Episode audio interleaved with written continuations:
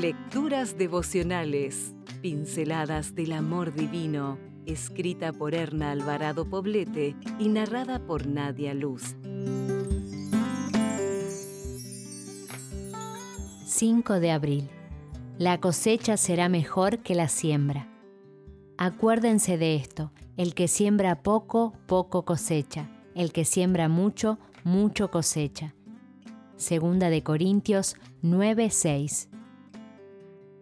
El hombre lleva el arado con mano firme. Un surco de sudor se ve correr por su frente y sus mejillas. No es tiempo de descansar, a pesar de que el sol le golpea la piel sin piedad y la sed le araña la garganta. Las piernas le tiemblan y el polvo que sube de la tierra se le cuela por cada poro de la piel. Sin embargo, él no desiste, continúa, teniendo como único aliciente la cosecha que llegará después de que pase el invierno cuando ya la semilla se haya convertido en fruto, coronando su esfuerzo, llenándolo de gloria y recordándole que mereció la pena el esfuerzo.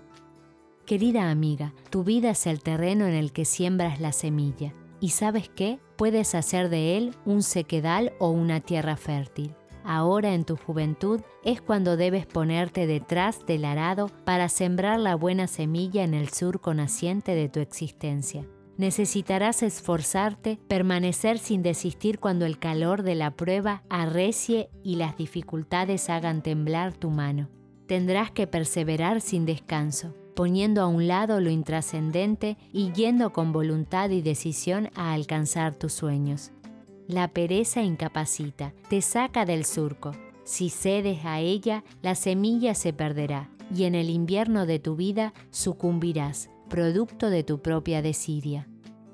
Tu juventud es el garante de tu éxito. Tienes tiempo, oportunidades, vigor físico y capacidades intelectuales que te garantizan una gran cosecha. Y un día, sentada bajo el árbol de tu vida, mirarás pasar el tiempo y podrás despedirte de él con la satisfacción del deber cumplido.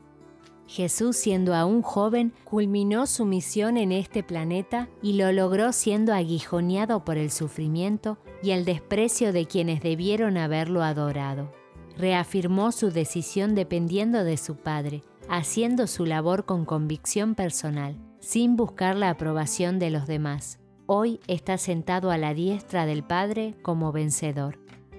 Hoy es tu día, día de sembrar Levántate y ve hacia tus objetivos. Vislumbra con los ojos de la fe los frutos de tu siembra.